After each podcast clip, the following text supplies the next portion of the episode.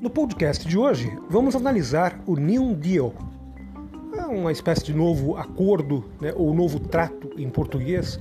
É, seria mais ou menos isso que o termo New Deal quer dizer na nossa língua. Né?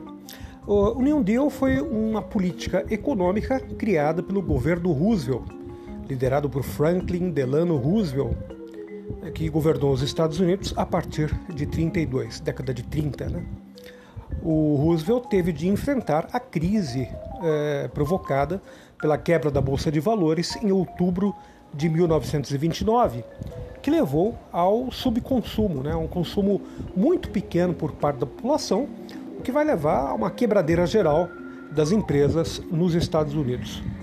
É, isso faz com que Roosevelt crie um programa econômico que é, vai prever a interferência do Estado na economia. Então, aquele modelo, modelo liberal, né, marcado pelo empreendedorismo das pessoas, pelo individualismo, né, vai ser substituído por um modelo onde o Estado vai ter uma participação mais efetiva na economia.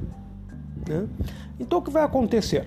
Ele vai criar, né, por exemplo, a National Labor Relations Board, uma agência administrativa que dava ao governo instrumentos para regular aspectos essenciais da sindicalização e facilitar a obtenção de contratos coletivos de trabalho. É, em contrapartida, essa organização permitiu que a central sindical dissidente, o Congress of Industrial Organizations, obtivesse um enorme sucesso na organização de trabalhadores não qualificados, especialmente da indústria automotiva.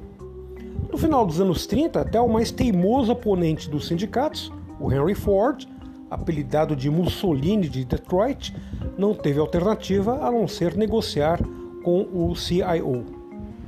De fato, o Roosevelt criou um aparato estatal que vai permitir ao seu governo desempenhar um papel primordial nas disputas industriais e vai posicionar os sindicatos como entidades essenciais para o bem-estar social. Uma dramática mudança em relação ao liberalismo que vigorava nos Estados Unidos até aquele momento. Então, é, esse modelo, né, o New Deal, vai acabar resultando no chamado estado de bem-estar social, que vai prevalecer nos Estados Unidos até os anos 70, né, 70, anos 70, anos 80. E no norte da Europa, em alguns países, vai continuar até os dias atuais. Né? O, esse estado de bem-estar social prevê uma participação grande do Estado na economia, né, em alguns setores da economia, garantindo ao cidadão uma vida mais confortável mais digna. Né? Evidentemente, os impostos pagos pelos cidadãos nesses países são bastante elevados, mas garantem uma educação, uma saúde pública, né, em suma, aqueles serviços essenciais que são prestados à sociedade, serviços de grande, de alta qualidade. Né? É, com a crise gerada pela atual pandemia do novo coronavírus, a nível mundial, né, nós podemos afirmar, na Europa, Estados Unidos, né, em alguns outros países, possivelmente nós veremos uh, o surgir de um novo New Deal, né, na medida em que o governo, em que o Estado tem que participar mais da economia né, para poder assegurar ao cidadão as mínimas condições de existência, né, para que ele possa sobreviver com um pouco mais de dignidade, visto que o liberalismo econômico prevê uma acumulação muito grande da mão de poucas pessoas.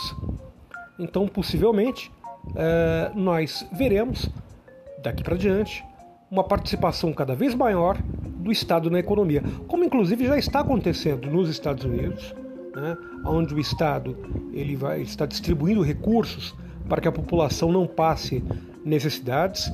Na Europa a mesma coisa, acontece a mesma coisa em vários países europeus. Em suma, nós temos é, uma participação cada vez maior do Estado da econo na economia, né, o que é, na verdade, uma exigência desse momento, um momento é, de emergência, né, onde as pessoas têm que ser é, assistidas por esse mesmo Estado. Gostou do podcast de hoje? Pois bem, amanhã tem mais. Tchau, tchau.